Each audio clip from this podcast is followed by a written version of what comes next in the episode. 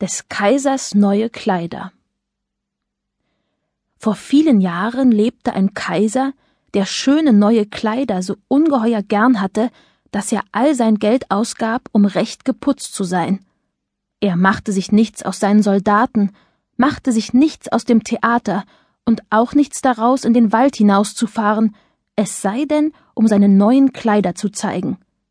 Er hatte ein Kleid für jede Stunde des Tages, und ebenso wie man von einem König sagt, er sei in der Ratsversammlung, sagte man hier immer, der Kaiser ist im Kleiderschrank. In der großen Stadt, wo er wohnte, ging es sehr vergnüglich zu. Jeden Tag kamen viele Fremde, und eines Tages kamen zwei Betrüger. Sie gaben sich für Weber aus und sagten, sie verstünden das schönste Zeug zu weben, das man sich denken könne. Nicht nur die Farben und das Muster seien etwas ungewöhnlich Schönes, sondern die Kleider, die aus dem Zeug genäht würden, hätten die seltsame Eigenschaft, dass sie für jeden Menschen unsichtbar blieben, der nicht für sein Amt tauge oder auch unerlaubt dumm sei. Das wären ja prächtige Kleider, dachte der Kaiser. Wenn ich die anhätte, könnte ich dahinter kommen, welche Männer in meinem Reich nicht für das Amt taugen, das sie innehaben, ich kann die Klugen von den Dummen unterscheiden. Ja, das Zeug muss gleich für mich gewebt werden. Und er gab den beiden Betrügern viel Geld im Voraus, damit sie mit ihrer Arbeit beginnen sollten. Sie stellten auch zwei Webstühle auf, taten, als ob sie arbeiteten, aber sie hatten nicht das geringste auf dem Webstuhl. Ohne weiteres verlangten sie die feinste Seide und das prächtigste Gold, das steckten sie in ihre eigene Tasche und arbeiteten an den leeren Stühlen und das bis tief in die Nacht hinein.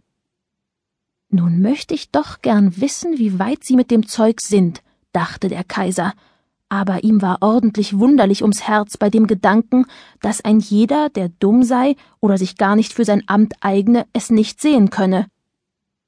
Nun glaubte er zwar, dass er für sich selbst nicht zu fürchten brauche, aber er wollte doch erst jemanden hinschicken, um zu sehen, wie es damit stünde.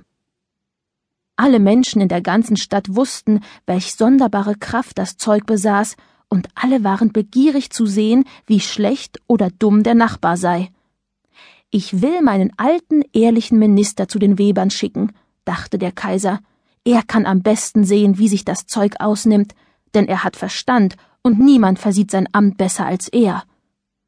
Nun ging der alte, gutmütige Minister in den Saal hinein, wo die beiden Betrüger saßen und an den leeren Webstühlen arbeiteten. Gott bewahr uns, dachte der alte Minister und riss die Augen auf. Ich kann ja gar nichts sehen. Aber das sagte er nicht. Beide Betrüger baten ihn, so gut zu sein und näher zu treten, und fragten, ob es nicht ein schönes Muster und herrliche Farben seien. Dann zeigten sie auf den leeren Webstuhl, und der arme alte Minister riss die Augen noch immer auf, aber er konnte nicht sehen, denn es war nichts da. Herrgott, dachte er, sollte ich dumm sein? Das hätte ich nie geglaubt, und das darf kein Mensch wissen. Sollte ich für mein Amt nicht taugen? Nein, es geht nicht an, dass ich erzähle, ich könne das Zeug nicht sehen. Nun, Sie sagen nichts dazu, fragte der eine, der webte. Oh, es ist reizend, ganz allerliebst, sagte der alte Minister und sah durch seine Brille. Dieses Muster und diese Farben, ja, ich werde dem Kaiser sagen, dass es mir außerordentlich gefällt. Nun, das freut uns, sagten beide Weber, und nun nannten sie die Farben mit Namen und erklärten das seltsame Muster. Der alte Minister hörte gut zu, damit er dasselbe sagen konnte, wenn er heimkäme zum Kaiser. Und das tat er.